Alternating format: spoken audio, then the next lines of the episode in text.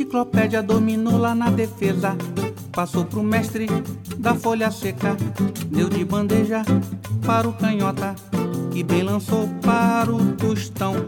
O maratona quis pôr a mão. Mas o vavá deu um lençol. Veio o capita, botou moral. É oração do futebol. Bola no fundo, dribou mané. Bola na rede, gol do Pelé. Bola no fundo, dribou mané. Bola na rede, gol do Pelé. Olá, você ouve o Camisa 8. Eu sou o Cláudio Tadashi Oshiro e estou acompanhado do meu camarada Felipe Corvino. E aí, Corvino, tudo bom? Tudo certo, e aí, Tadashi? E aí, rapaziada? Quem tá na área aqui é Felipe Corvino. Como é que vocês vão? Que semana, Tadashi? Felipe, ressaca de bola, né? Por mim esse ano já foi. Mas aqui pro Camisa 8 eu fico sossegado. Quando o assunto é bom, quando o convidado é excelente, mais ainda. E hoje nós recebemos o Paulo Andel. E sobre o que nós conversamos com ele, Felipe? Ah, de fato, imagino que a tua ressaca enquanto Santista deve, deve estar daquelas, né? Daquelas bigornas na cabeça. Mas como você falou, o camisa 8 realmente ele, ele é uma válvula de escape das melhores. E hoje a gente teve aquela impecável, né? A, a maior de todas, porque a gente conversou com o Paulo Roberto Andel, né? Que é um craque, um tricolor maravilhoso, um cara escritor, ele, ele escreveu 16 livros sobre o Fluminense, ele é também colunista do Correio da Manhã, ele escreve para o Museu da Pelada, ele tem um sebo, chama-se X, fica na Praça Tiradentes, aqui no Rio de Janeiro. Mas o papo que a gente teve com o Andel hoje foi para falar de futebol, mas não do Fluminense. E sim da portuguesa Ilha do Governador, ou como estão querendo chamar, né, dominar portuguesa carioca, e a gente explica essa história também no, durante o, o, podcast, né, durante o papo que a gente bateu com, com, com o Andel. E foi um papo delicioso, que a gente falou sobre é, diversas curiosidades envolvendo a história da portuguesa dele do governador, né? Desde a sua fundação, desde a sua é, é, se, estabelecer, se estabelecer no meio dos times de bairro do Rio de Janeiro, enquanto um time competitivo. Tem histórias deliciosas, saborosíssimas, curiosíssimas. E a gente fez esse meio-campo extremamente azeitado, né? Com o Tricolor Anda. O Tricolor, um Santista em Vascaíno, fez o meio-campo daquele João Manate. E foi uma manhã gloriosa. Realmente foi um papo daqueles para assim, inesquecíveis. E o Ando, né, como a gente, como a gente falou, ele tá, tem um projeto, tem, tem um livro do, do sobre português que está num, num projeto, né, num processo de, de crowdfunding, que o Tadashi vai falar com vocês assim como que funciona e como que a gente pode acessar para ajudar o André a lançar esse livro da portuguesa. Vai contigo, Tadashi. É, trata-se de um projeto de financiamento coletivo.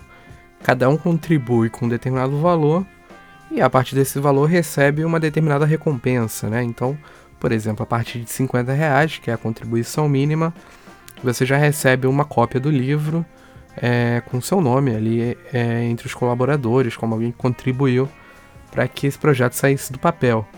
Então, basta procurar no site do Kikante, Kikante é com K, mas na dúvida é só procurar na descrição aqui do episódio, que tem todos os links, não só do Kikante, de todos os outros projetos que o Paulo participa, tá bom? É, bom, vocês podem ouvir o Camisa 8 em todas as plataformas. E também, caso vocês queiram conversar com a gente, tirar alguma dúvida, alguma sugestão, fazer alguma crítica, basta procurar por Camisa 8, tudo junto, por extenso, lá no Twitter, tá bom? Um abraço, voltaremos em breve.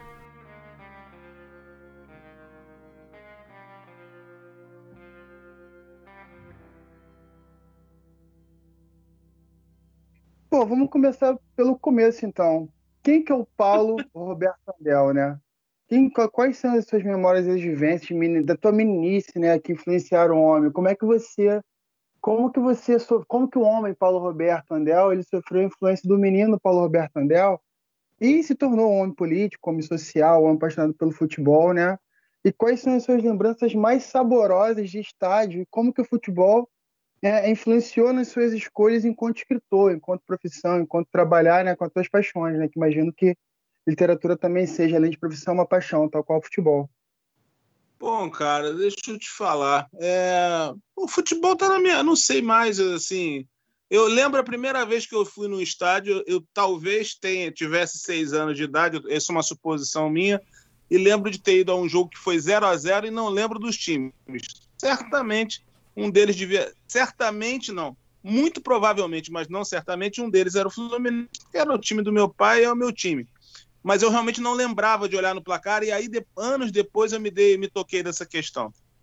É porque até o, a metade, até meados dos anos 70, o antigo placar do Maracanã era um placar de letrinhas, pequenininho, né, que você mal conseguia ler uh, o nome dos times. Depois é que veio o grande placar de lâmpadas, né, com, com, com os nomes estampados, aquela coisa toda. Bom, dali por diante acho que eu não parei nunca mais, porque assim, meu pai, mesmo sem falar muito, foi um grande incentivador. Meu pai sempre é, a gente sempre teve muito jornal impresso em casa, né? Quando eu tava, quando eu era criança e e na pré-adolescência. Então, toda, toda essa turma aí do Estado Maior da Crônica de Futebol Brasileiro eu acabei lendo, né? É, porque, até porque essas pessoas escreviam nos jornais diariamente, né? Isso era comum. Você pegar jornal, você ter lá pô, aquele Chirol, ter Nelson Rodrigues, enfim, ter tanta gente boa lá escrevendo sobre futebol diariamente.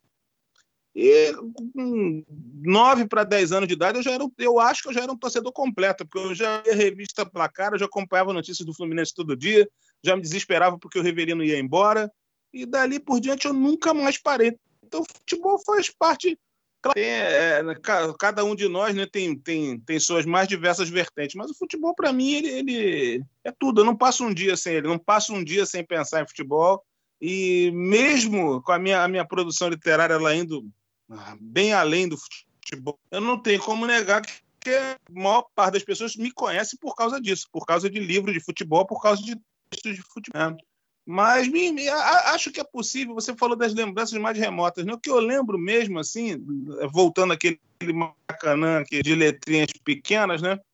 Era, era, um, era, eu sempre tive essa experiência, sempre tive essa sensação de que eu estava crescendo num lugar bacana e popular com muita gente diferente parecido com a Copacabana que eu vivi. Eu morei 25 anos em Copacabana e, embora as pessoas hoje tenham uma impressão um tanto diferente do bairro e até desagradável por alguns aspectos, é, Copacabana sempre foi um lugar não somente libertário, como um, um lugar de mistura plena mesmo entre pobres e ricos. Claro, com todas as mazelas que nós temos na sociedade brasileira, que é o caso do o racismo, a homofobia, a questão das classes, mas assim, em Copa, na Copacabana que eu cresci era possível essa uma mistura muito interessante de pessoas de classes sociais bem, bem distintas.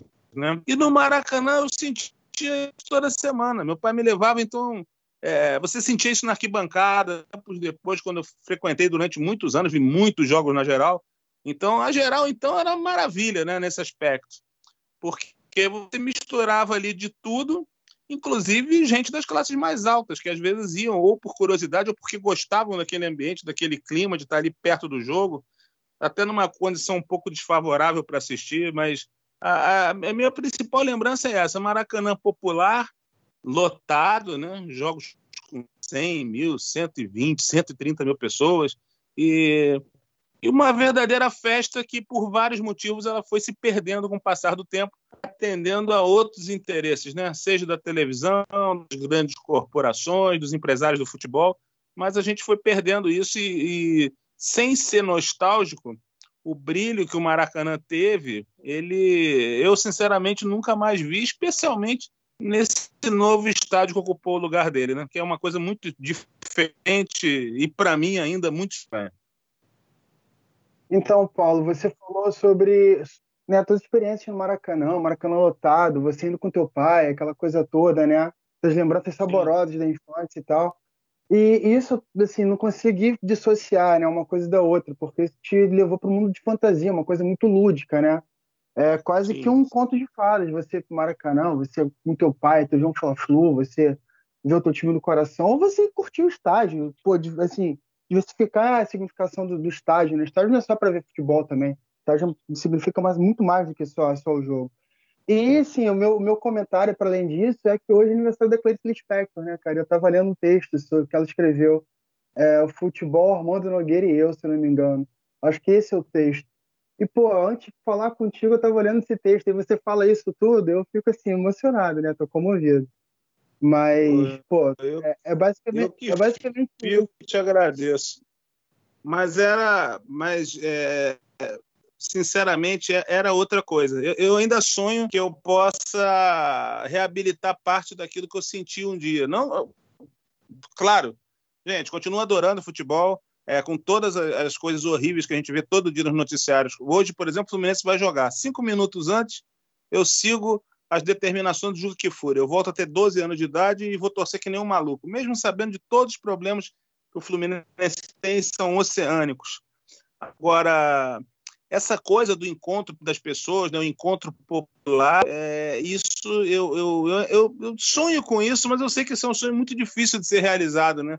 Porque o, o Maracanã ele era um símbolo da cidade e, e, e essa cidade se perdeu, ela não é mais aquela ela não é, uma, ela não é mais uma cidade. Eu, eu sonho que ela possa ser renovada, ela possa, ela possa ser reorganizada. Mas assim, a, a cidade do passado, mesmo com, a, com as mazelas sociais que nós tínhamos, era uma cidade da camaradagem, uma cidade dos botecos, uma cidade onde o futebol é, anos a, a grande diferença, uma grande diferença que eu posso apontar de hoje para o passado é que antigamente o futebol ecoava nos botecos porque as pessoas ficavam no clima para ir para o jogo. Hoje não, ele ecoa nos botecos porque as pessoas ficam lá para ver o jogo. É, é, é, é, uma, é uma situação muito diferente, né? E assim, eu fiquei tão apaixonado pelo, pelo futebol que assim, o meu pai, é, embora é, a, a, a, presença do meu pai comigo seja fundamental e marcante, mas a nossa vivência como torcedores, né, juntos nas partidas, ela não passou de quatro anos. É, foi entre 78, as temporadas de 78 e 81, porque a partir dali eu fiquei tão maluco com o futebol, e o Rio de Janeiro ainda permitia isso, né? É, que um garoto de 13 anos de idade, por exemplo, fosse sozinho para o estádio. Então eu comecei a juntar todas as minhas moedas que nem um maluco e a tentar assistir o máximo de jogos possíveis, inclusive dos outros times, porque eu adorava estar no Maracanã. É, é óbvio que tinha o meu sentimento de torcedor do Fluminense, que eu sempre acompanhava e acompanho, enfim. Mas é, então, é, esse futebol carioca da primeira metade dos anos 80, eu assisti todo, porque eu vi esses times todos em campo várias vezes. Inclusive, é, times do Rio como Vasco, Flamengo, Botafogo, enfrentando adversários de outros estados. É, na, naquele tempo era assim, né? Para você assistir o, o, futebol, você só tinha uma alternativa: ou você ia ao jogo, ou você esperava que a antiga TVE, hoje TV Brasil, ela transmitisse a reprise do jogo do, da, do Maracanã de domingo à meia-noite. Então, os garotos loucos de futebol, eu, os amigos de escola e tal, a gente fazia de tudo para ir ao jogo. E vocês imaginem, me passa pela cabeça agora, vocês imaginem o que era geral. Em 1982, como os clubes dependiam de jogar para ter receita, né? não havia ainda propaganda nas camisas, essas outras receitas, cotas de TV, a CBF promoveu o Torneio dos Campeões, que era quase um campeonato brasileiro com times, os, os, times reservas, podemos dizer assim, mas quase um campeonato brasileiro, porque dos grandes clubes somente o Flamengo não participou. Por quê? porque a seleção brasileira foi para a Espanha, ficou lá uma eternidade até começar a Copa, e os clubes não podiam ficar três meses parados sem jogar. Bom, fizeram esse campeonato, vencido pelo América, né? O último grande título do América é esse. E aconteceu o seguinte: eles colocaram ingressos muito baratos e jogos quase todos os dias. Então eu juntei com uma caravana de amigos da escola, a gente tipo, contava todas as moedas possíveis para ver os jogos de geral, né? Preferencialmente, que o ingresso era mais barato, e para poder ver mais partidas. Vocês imaginem que o Maracanã de 1982, num sábado à tarde, se eu não estiver enganado, é uma partida Vasco e Botafogo por esse torneio. Nós levamos uma bola para o Maracanã e nós ficamos jogando bola na geral. Fizemos jogos de golzinho durante duas horas até o jogo começar. E, e terminou aquilo, pegava a nossa bola, guardava, assistia o jogo. É uma cena hoje impensável. Hoje no Maracanã, mal pode encostar numa cadeira que vem lá, um daqueles stewards, para te dar uma, uma represália, enfim. Então, assim, era uma coisa, uma, ao mesmo tempo que a gente pode dizer até que era mais esculhambado, mas era uma coisa muito popular, era uma coisa muito do, de pertencimento do povo, né? E, assim, essa, essa experiência para mim foi fantástico e me determinou, né? Porque o Maracanã que eu reconheço como autêntico é esse, né? O Maracanã do povo mesmo, das grandes torcidas, das grandes massas, e que talvez desde os anos 80 é, é, tudo foi feito para sabotar o Maracanã, né? Mas é, há dois momentos cruciais. Um deles é o Fla-Flu, do gol de barriga, porque é, o, é o último clássico com, com, mais de 100 mil pessoas, se eu não estiver enganado, não sei se teve outros, mas eu, se eu não me engano, foi o último clássico que ultrapassou a barreira de 100 mil torcedores. E depois disso, a gente teve no ano de 2001 aquela partida famosa do gol do Pet, que não é uma partida tão empolgante quanto a do gol de barriga, mas foi muito emocionante para a torcida do Flamengo, tinha muita gente. De lá para cá, você conta no dedo os grandes clássicos com, com, com torcida né, abarrotando o estádio. Não tem. E na, com a reforma aí que não tem mesmo, né? Porque, enfim, os jogos hoje estão limitados a, sei lá, 50 mil ingressos, 60 mil ingressos, isso antes da pandemia. Então, aquela festa do passado, ela se perdeu. Você já, já escreveu outros livros, né? Você segue escrevendo na internet. Basicamente, o, o tema futebol está centrado no Fluminense. Mas você está lançando um livro sobre a portuguesa carioca. Então, antes de falarmos propriamente do livro, eu gostaria de saber por que a portuguesa. Ah, tá. Bom, é, só para posicionar, eu, eu, tenho, eu escrevi 16 livros sobre o Fluminense. Claro que a minha paixão de torcedor contou nisso também, porque houve um momento de muita empolgação para isso. Mas eu já publiquei livros de futebol que não são do Fluminense. Um deles, por exemplo, que é considerado terrível por alguns que veem a capa, embora ela seja muito bonita, é um livro que conta a história da Copa de 2014. É uma coletânea de autores, mas eu fui o responsável basicamente por 50% do texto desse, desse livro e que conta toda a trajetória da Copa de 2014. A gente começou a escrever sem saber o que ia acontecer, né? E aconteceu o que todos sabem. Mas, assim, realmente, no futebol, minha, minha carreira ficou muito vinculada ao Fluminense. A portuguesa, o que, que acontece? Eu, eu, recentemente, imagino que vocês tenham tido acesso, eu, eu editei e fiz o prefácio do livro do Kleber Monteiro sobre a terceira divisão do futebol carioca. E como eu li esse livro antes de todo mundo, né, por questões óbvias, por questão de revisão, aquilo tudo me emocionou muito. O Kleber é meu amigo pessoal, é um cara muito divertido, ele conta, ele conta as histórias, ao mesmo tempo que ele tem um sarcasmo maravilhoso. Desculpa. Passa também uma questão de tristeza, né, por tudo que, que acontece no nosso futebol, inclusive coisas que ele não pôde nem contar, porque poderia se colocar até em risco pessoal. E aí lendo aquilo tudo, eu fiquei pensando, falei, cara, eu escrevi tanto sobre, sobre o Fluminense, posso. Desculpa, gente. Me engasguei aqui de tanto falar. É, eu posso. Já falei tanto sobre o Fluminense, consequentemente, os meus livros têm muito material também sobre os, os principais clubes cariocas, né? porque eu falo também de confrontos com, com os grandes rivais, então falo muito do Flamengo. É, enfim, então já falei tanto desses clubes, eu estou pensando em fazer alguma coisa sobre um clube de menor investimento. E aí me deu um estalo que, que realmente eu, eu só me toquei disso agora, né, aos 52 anos. Eu achei uma foto minha, quando eu, eu, eu sempre gostei da portuguesa, tá? É bom lembrar isso. Eu sempre tive simpatia pela portuguesa, primeiro porque a portuguesa tem as cores parecidas com a do Fluminense. Segundo, que quando eu era criança, a portuguesa aprontava para cima dos grandes, até acima do Fluminense, mas assim, ela tinha uma predileção pelo Flamengo. Eu, como torcedor do Fluminense, me divertia com isso. Mas aí eu me toquei vendo essa foto, que é uma foto de 1973, eu tinha 4 para 5 anos de idade. É, eu me toquei que é, é, eu lembro do dia que eu tirei essa foto, que minha mãe deve ter, o meu pai, não lembro quem fotografou. A gente estava na casa de amigos deles que moravam ao lado do estádio da Portuguesa, então na janela, e depois eu vou mandar a foto para vocês. Na janela, você vê o campo, vê o campo, vê a arquibancada, você podia, você podia ver o jogo da janela. E eu olhei para aquilo, e aí o pessoal na casa falando, né? olha, o campo, o campo, e eu fiquei com aquilo na cabeça. Eu tinha, claro, a memória muito ainda tênue sobre alguma coisa de futebol, mas eu já sabia o que era um campo. E aquele foi o primeiro campo de futebol profissional que eu vi na minha vida. O Maracanã só fui conhecer um ano depois. Então, quando eu me deparei com essa foto, eu falei, cara, eu vou escrever sobre a portuguesa. É, porque tá na minha cabeça, porque tem coisas interessantes. Porque está na minha memória afetiva, tem essa ligação com meus pais e tem essa foto maravilhosa minha, que é a primeira vez que eu vejo um estádio de futebol na minha vida. Então, partiu disso. Aí comecei a pesquisar, me surpreendi enormemente, né, porque a portuguesa tem histórias deliciosas, tem muita.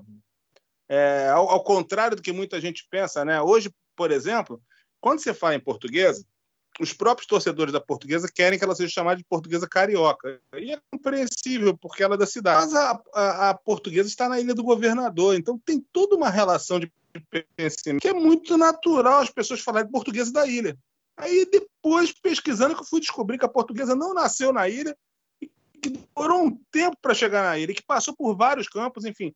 A história da portuguesa antes de chegar àquele estádio já era maravilhosa e aí você vai pesquisando, vai se apaixonando, vai pegando os personagens, os jogadores, vai coletando é, depoimentos, enfim. Eu mergulhei nessa história e fiquei muito feliz, porque é um clube que eu tenho muita simpatia e que está prestes a completar 100 anos, mas ele, ao contrário de outras pequenas agremiações do Rio, a portuguesa está muito sólida. Né? A portuguesa, claro, todo mundo está com dificuldade nesse tempo agora econômico, que é complicado para todos, mas assim, a portuguesa está sólida. O clube está bem, tem os associados, consegue manter a folha de futebol, consegue sobreviver com dignidade, está na primeira divisão do Carioca há cinco, seis anos consecutivos. Enfim, é, é, é, muito bacana, porque outros clubes que a gente poderia falar aqui da nossa memória, né, clubes maravilhosos do Rio, estão à míngua. Né? A gente vê o São Cristóvão, é inaceitável que o São Cristóvão passa. É inaceitável que o Bom Sucesso passa. E não tem apoio de ninguém. É, quem deveria apoiar? As pessoas ficam, ah, quem tem que apoiar? É a federação, ela não está aí para isso? Ela não recebe dinheiro, não recebe verbas para administrar? Ela não deveria apoiar os clubes? Não, não tem apoio algum. Então, assim, nesse aspecto, a portuguesa, que é um pouco mais jovem, ela está num, num, patamar muito acima, por exemplo, do Bom Sucesso e do próprio Olaria, que são equipes muito tradição Cristóvão, equipes tradicionalíssimas do Rio, né? É verdade. Bom, Paulo, não, não se escreve um livro do dia pra noite, na é verdade. Aí você já falou que já tem 16, então eu tô perguntando isso pra pessoa certa. Mas eu quero ouvir sobre o seu processo de pesquisa em relação à portuguesa, né? Porque eu quero saber se, por exemplo, ela abriu as portas. E aqui eu falo de forma otimista, né? Pensando que a portuguesa mantém arquivos com, com documentos, atas, e, sendo bem otimista mesmo. Mas além disso, é jornais, revistas, entrevistas, enfim. É, quais foram as suas fontes? É. Bom, é, integrando por partes, né? A portuguesa ela tem essa precariedade de, dos seus dados históricos próprios, tá? Mas quando eu estive no clube pela primeira vez, e estou tendo total apoio lá do, do, presidente Marcelo Barros da equipe, é, quando eu fui, o livro já estava praticamente pronto. Então, minha, meu processo de pesquisa tradicional é, é jornais, outras publicações, é, sites, é, com, com, fontes confiáveis, né? Enfim, hemeroteca da Biblioteca Nacional. É, também tive apoio, tem, tem Fabiano Gouveia, que é um grande pesquisador da portuguesa, que eu espero que em breve faça um livro bacana da portuguesa, tem muitos anos de pesquisa a respeito disso. Enfim, eu fui me cercando de várias fontes e formatos diferentes. Mas é importante dizer o seguinte: é, o meu livro ele se chama Uma Breve História da Portuguesa, porque qual foi o meu objetivo com isso? Eu não queria fazer o livro do centenário da portuguesa. E bem, eu não me considero, primeiro, eu não sou historiador, então eu não, não me considero capaz de fazer um livro com a história plena da portuguesa. O que eu tentei fazer, e eu pretendo fazer isso mais vezes no futuro, né, assim que as coisas e o processo todo me permita, é como se fosse um livro de introdução à portuguesa. Para tipo, aquele torcedor que não conhece nada do clube, ele vai olhar, vai encontrar uma série de histórias legais. Hum, que bacana, onde é que eu posso chegar mais fundo nisso? Aí na frente ele chega, entendeu? Eu optei por um livro barato, um livro ágil, que deve estar em torno de 100 páginas. E, e, e o que eu aposto muito, que eu estou tentando fazer essa aposta inicial, é o seguinte: é, parte né, da torcida do Fluminense que já me segue esses anos, ela, ela tem muito apreço pela maneira que eu escrevo. Então eu estou aplicando, estou apostando nisso, estou apostando na força do meu texto para cativar esses torcedores que venham a, a, adquirir, a participar do crowdfunding no livro. Enfim, de certa maneira, abrir uma trilha para que venham mais coisas sobre a portuguesa, porque O único livro que tem notícia da portuguesa, a portuguesa está em duas publicações. Uma delas é o livro do Raimundo Quadros com Júlio Bovi, que é o Almanaque da Portuguesa. É um livro que teve uma tiragem restrita, que é, e por ser um almanaque, ele se refere a jogos, né? fichas de jogos, de toda a história até a data de publicação. E no livro Vai Dar Zebra, que é um clássico né, do José Rezende com o Raimundo Quadros, também falecido, querido Raimundo Quadros, a, é, esse livro trata de oito clubes, do oito clubes de menor investimento do Rio de Janeiro. A portuguesa era um deles. Para meu azar, quando eu fui fazer pesquisa no livro, a portuguesa era disparadamente a que tinha menos texto. É, era assim, menos 20 páginas, sendo 10 de fotos. Então, assim, praticamente tudo que eu, que eu coletei, que eu conferi no livro, que é muito importante, o livro é fantástico e precisa ser relançado, mas tudo que eu, que eu encarei nesse, nessa publicação eu já tinha pesquisado antes.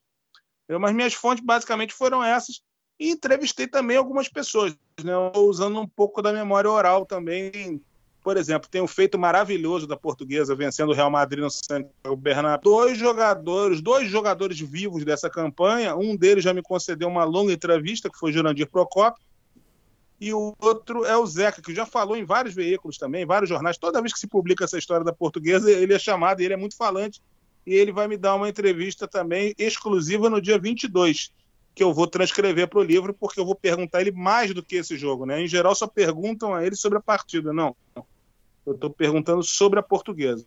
Entendeu? Então, assim, para um livro mais ágil, mais, um livro mais simples, que de linguagem simples, que chegue às pessoas, que possa cativar as pessoas, eu acho que a tarefa foi integralmente cumprida. Eu não estou eu não me propus a fazer um livro sobre a história da portuguesa. Eu, quando eu falo uma breve história, tipo, eu estou fazendo ampassant fatos importantes que possam despertar nos leitores o interesse, nos leitores e nos torcedores, né?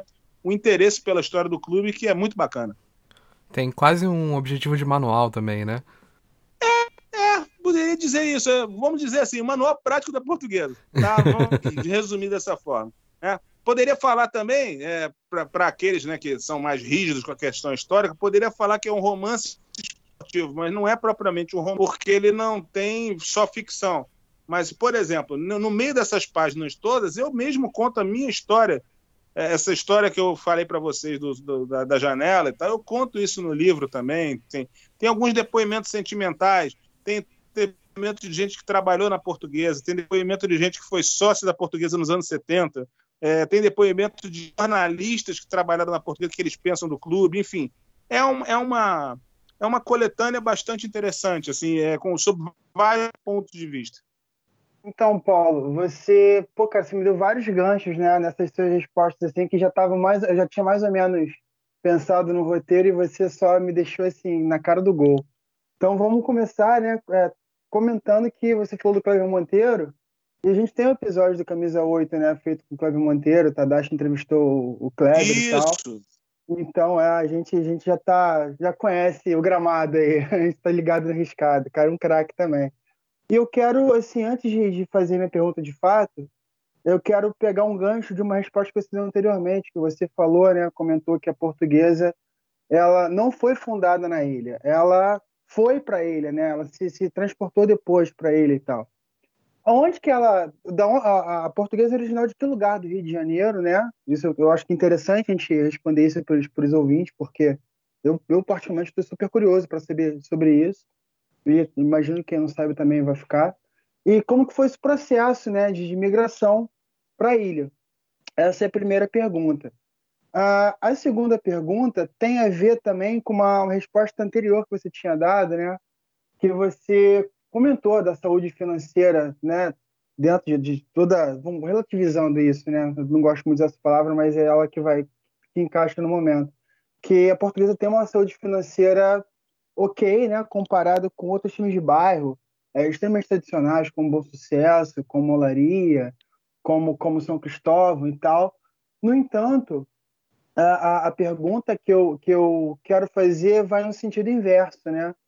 Porque eu queria entender né, como que você enxerga a portuguesa da ilha no cenário do futebol carioca, porque assim, a minha impressão pessoal, particular, né?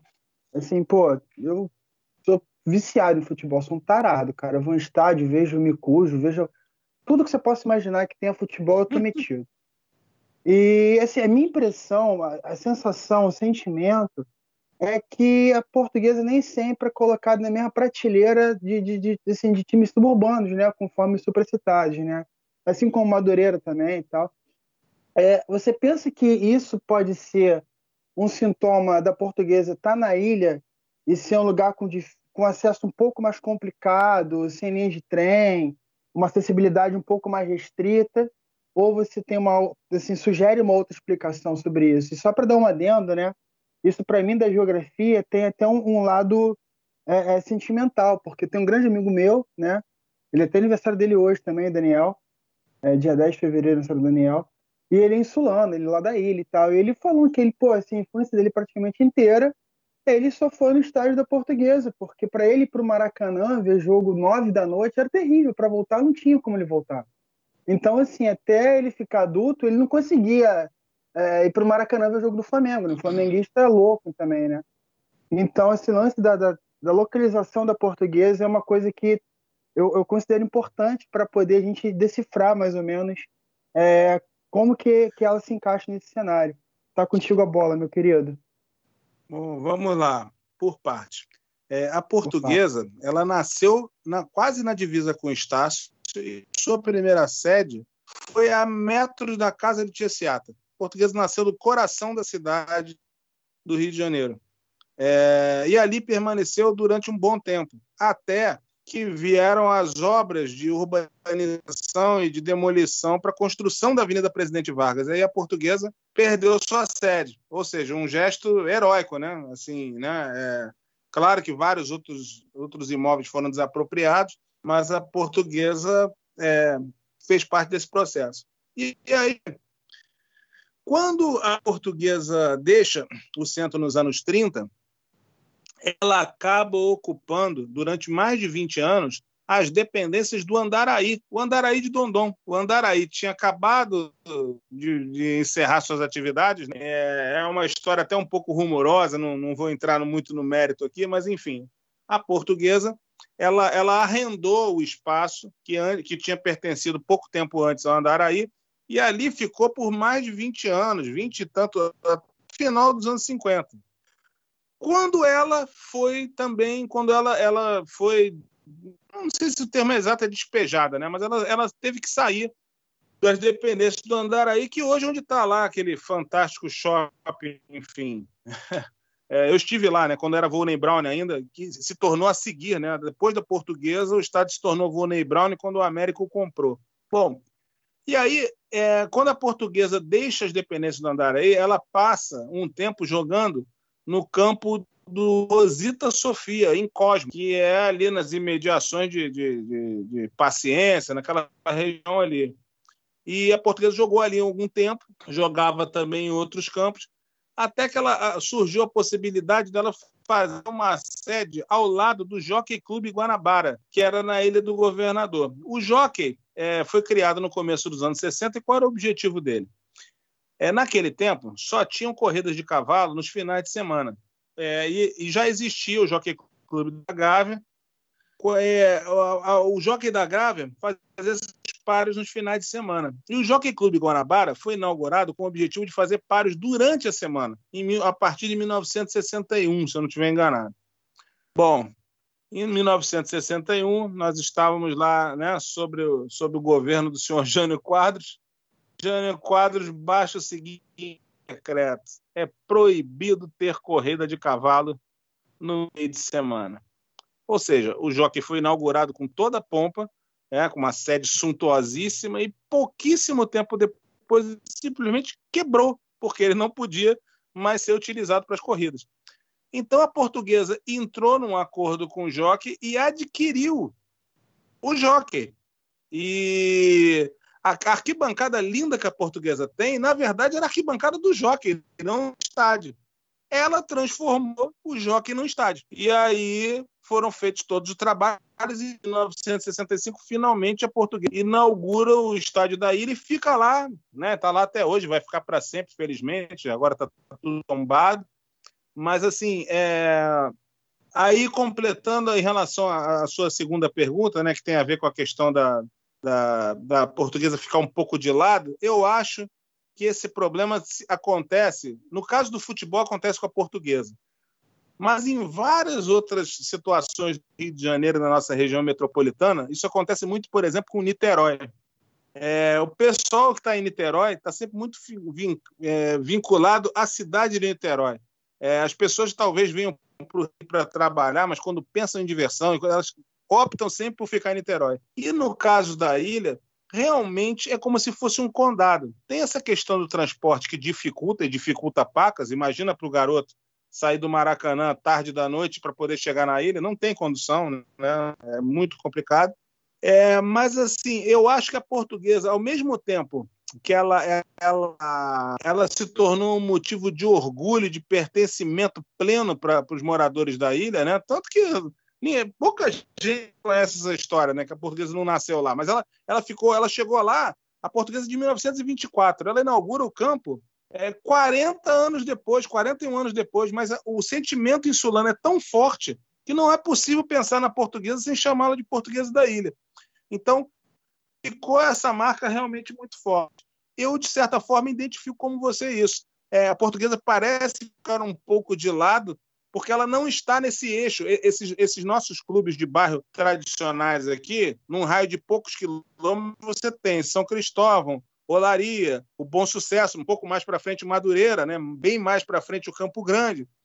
E a portuguesa, por estar na ilha, é como ela, se, ela fosse tratada como um apêndice, um caso à parte. Mas, sem sombra de dúvida, a portuguesa merece todo, todo o apreço, até porque a luta que ela empenhou para poder chegar finalmente a ter sua sede como, como é hoje foi, foi uma luta muito grande. Foi uma luta de muitas mudanças de endereço, de muitas é, de muitas tentativas de, de, de, de, fixação que não deram certo até finalmente ela se assentar na ilha. Ô Paulo, eu vou aproveitar que você estava falando do estádio da ilha e tem uma história que eu tô puxando de cabeça, se eu tiver errado, você mete pau, não tem problema não. É, que, é, que é a história do, do, da alcunha, né, do estádio da portuguesa, que é Estádio dos Ventos Uivantes, né? E, Sim. e é mesmo isso, né? Quem já esteve lá sabe que, que venta muito lá. Inclusive, eu acho muito. gostoso. Para quem tá na arquibancada é, é bom, porque refresca bastante. Sim. Mas é, dizem que essa história do nome do estádio ela veio porque o goleiro do Flamengo, se não me engano, é o, o Birajara. Exatamente. Ele marcou um gol com a ajuda do vento. Foi, foi mais ou menos exatamente. isso? Exatamente. É.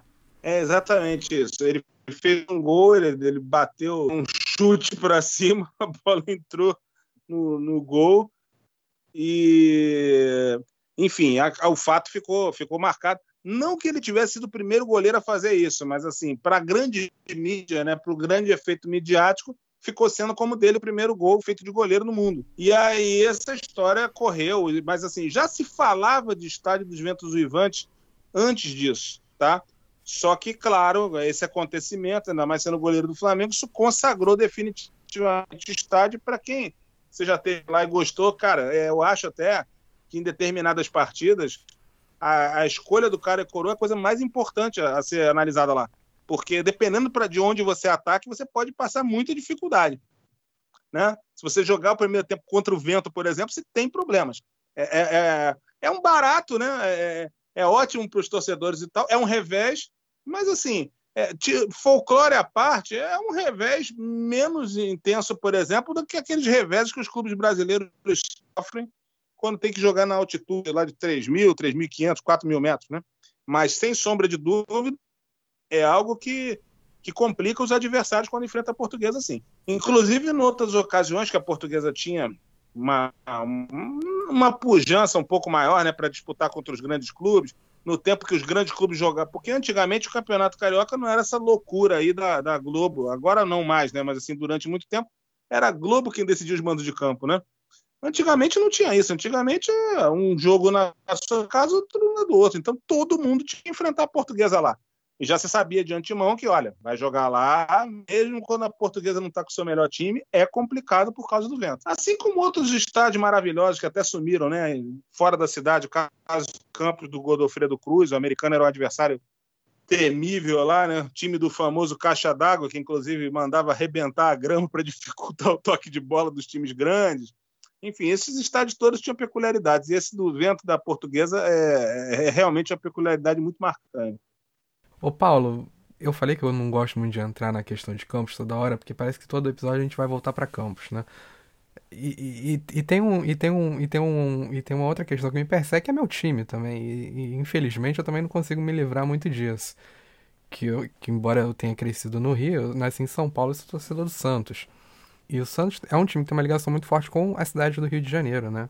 Muito antes do, do, do, do Santos da década de 60, com Pelé, tudo.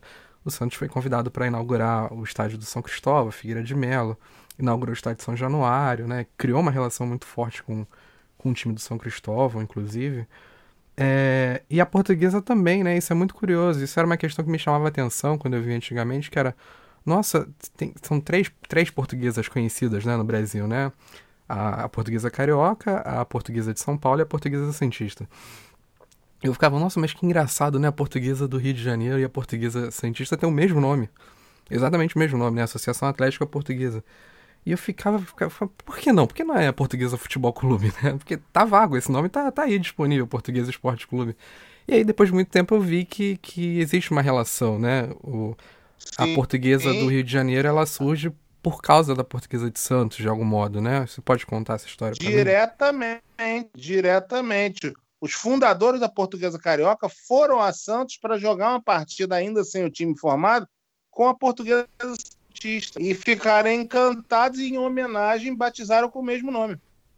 Uhum. Mas essa, essa relação ficou ali, né? Porque eu, eu não lembro mais de, de, de, de nada, assim, nenhuma parceria, troca de jogadores, nada disso, né? É, não, é na, na verdade é uma questão simbólica. Também tem o seguinte: a portuguesa nasce em 1924 oficialmente. E a partir dos anos 30, é ela, ela disputou torneios menores. A portuguesa não ficou no que se chamaria iria ser propriamente a primeira divisão, né? Então ela uhum. jogou ligas menores, ela só volta realmente ao cenário do futebol carioca em 1953, porque ela já dispondo das dependências do Andaraí para jogar, enfim, naquele tempo, né, como não, não tinha, como não havia série A, B e C, o critério para você jogar é uma carta de clubes da, vinculados à federação te convidando para participar dos campeonatos. E a portuguesa conseguiu, por meio do Carlito Rocha, que era o eterno dirigente do Botafogo, teve mais alguém, mais algum outro dirigente. E a portuguesa, de, é, um dos critérios para você disputar o campeonato, é você tinha que ter um campo, né? Para você poder mandar seus jogos. A portuguesa tinha, as dependências do Andaraí tal, tal. E aí, quando a portuguesa volta, ela estreia finalmente na primeira divisão, antes disso ela faz um amistoso comemorativo com a portuguesa Santista para celebrar é, não somente a questão da fundação, mas celebrar essa vitória da portuguesa carioca, que foi chegar à primeira divisão de vez. É, mas, assim, não tem realmente um histórico de. O, é, assim, eu, eu, eu, eu não saberia te dizer se há hoje alguma relação direta, mas assim, em relação a jogadores, a intercâmbio, eu, eu realmente desconheço, né? É, mas assim, é claro, né? Você fala no nome português é imediato, né? Você não tem como desassociar. Você pensa nas outras duas imediatamente, mas acho que não, não há nenhuma ligação maior além do que essa afetiva e de determinadas efemérides. Uhum. É, eu lembro de que acho que uns, que uns dois anos atrás a portuguesa carioca lançou um uniforme é, entre aspas, em homenagem à portuguesa cientista, né? Porque o uniforme da portuguesa, o uniforme verde e vermelho, ele é com as listras horizontais. E a da portuguesa cientista é, são com as listras horizontais. É isso? Não, não, não, perdão. A portuguesa cientista são as listras verticais e a do Sim. Rio de Janeiro são horizontais, né? E eles inverteram. Horizontal. E aí ela fez vertical também. É, e teve esse torneio amistoso, né? Com as três portuguesas, né? Também. Sim, é, mas assim, é como eu te falei, são efemérides, né? Não sei se é a maior proximidade. É claro, de alguma maneira, os clubes têm algum tipo de contato, porque não há como evitar. Eles, são, eles sempre serão clubes de colônia. Por mais que você tenha gente que não tem essa colônia portuguesa nos clubes, é, né? qualquer, qualquer clube desse sempre vai ter muita gente que não pertence à colônia, mas essa proximidade colonial ainda os mantém, de certa forma, então, como eu te falei, tem efemérides, uma homenagem, um jogo, camisa, mas assim, eu acho que não há uma maior, é, uma maior, como é que eu vou dizer, um, um relacionamento mais profundo além disso, entendeu? Paulo, vamos encerrar só a questão do futebol, porque tem um assunto que é essencial para nossa conversa. Eu acho que a gente pode encerrar com ela, que é o episódio do jogo Português e Real Madrid lá no Santiago Bernabéu. Você chegou a passar um pouquinho pelo tema, né? Falando das entrevistas que vai fazer ainda. Mas eu queria que você falasse um pouco desse jogo e, fala, e, e me dissesse também se esse é o principal, o maior episódio da história da portuguesa, porque a portuguesa, querendo ou não, não é um time de grandes títulos, né? É, é mais um time de títulos de segunda divisão. Então, é, querendo ou não, é uma honraria ganhar do Real Madrid lá no Santiago Bernabéu, né? Cara, o que aconteceu foi o seguinte, né? Naquele tempo, o, o, os clubes viajavam para a Europa e iam buscando os jogos onde fosse possível. É, e aí o que aconteceu? A portuguesa ela tinha perdido uma partida ou empatado com o Palmeiras, se eu não me engano, dias antes. E aí o próprio treinador da portuguesa, chamado Daniel Pinto, que é uma figura importante do futebol carioca dos anos 50 e 60, hoje esquecido, né? É um treinador que atuou até os anos 80 em vários clubes de, de menor expressão e também nos maiores, casos do Botafogo. O Daniel Pinto ele era também empresário. Olha como é que eram as coisas, né? Hoje é assim, mas de outra forma.